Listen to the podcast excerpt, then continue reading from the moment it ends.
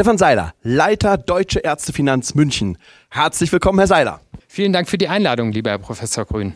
Sehr gerne. Herr Seiler, wie gestaltet sich Ihr Wirkungsbereich und welche Rolle nehmen in diesem Zusammenhang künstliche Intelligenz und Digitalisierung ein?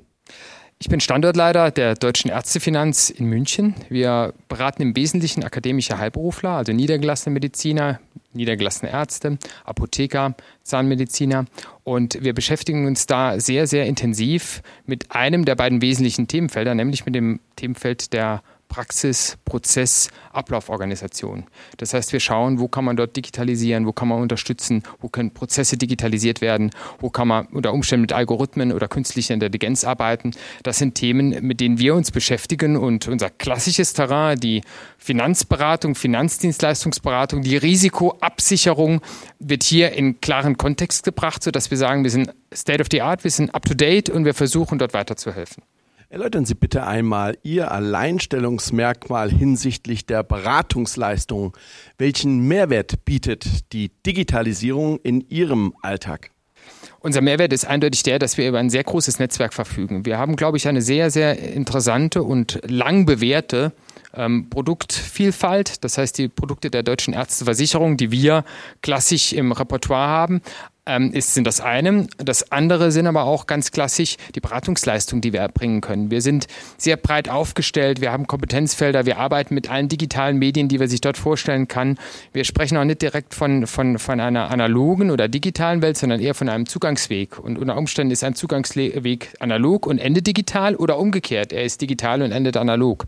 Äh, von daher sind wir hier sehr breit aufgestellt und versuchen dem Kunden das so zu servieren und anzubieten, wie es für ihn am transparentesten und am angenehmsten ist, ähm, dies zu erfassen und unter Umständen dann auch entsprechend für sich den äh, wesentlichen Aspekt mitzunehmen.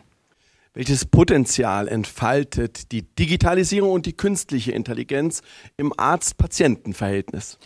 Also ich glaube, dass es, dass es zwei wesentliche Wege gibt. Es gibt einmal den technischen Fortschritt, die technische Entwicklung, die in Krankenhäusern oder im ambulanten Sektor vorangetrieben wird. Das ist das eine Terrain, wo enorm viel Geld investiert wird, wo, wo es viele Entwicklungen gerade in den letzten Jahren gegeben hat. Und es gibt auf der anderen Seite, speziell im ambulanten Sektor, auch, und das muss man ganz klar sagen, ein ganz anderes Terrain, nämlich die Ablauforganisation der Praxis. Muss jemand über diese Personalquote verfügen? Muss jemand so viele Mitarbeiter in seiner Praxis haben? Ähm, wie optimiert er zum Beispiel die Terminvergabe? Wie schafft er es denn, dass nicht jeder vierte oder jeder fünfte Termin abgesagt wird, ohne eine gesetzliche Regelung in Anspruch zu nehmen? Das heißt, ähm, wir sehen dort die enormen Potenziale darin, den technischen Fortschritt auf der einen Seite zu unterstützen, auf der anderen Seite durch eine Ablauforganisation, die effizienter transparenter und auch äh, erfolgsorientierter für beide Seiten, also Arzt und Patient, gestaltet wird, enorme Vorteile zu generieren. Worauf setzen wir? Wir setzen darauf, dass durch die technische Entwicklung der Arzt mehr Zeit hat, sich mit dem Patienten zu beschäftigen, das zum Wohle des Patienten.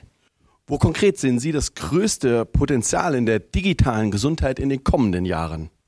Ich sehe es eindeutig in der Entwicklung, die die nächsten Jahre kommen wird, in der technischen Entwicklung. Ich sehe es darin, dass enorme Ressourcen noch nicht genutzt werden. Das heißt, man kann noch enorm viel damit anfangen. Man kann auch enorm viel technische Entwicklung vorantreiben. Künstliche Intelligenz, Sie sagten es vorhin, es wird ein ganz wichtiger und ganz wesentlicher Punkt sein, dies in den Praxisalltag einfließen zu lassen.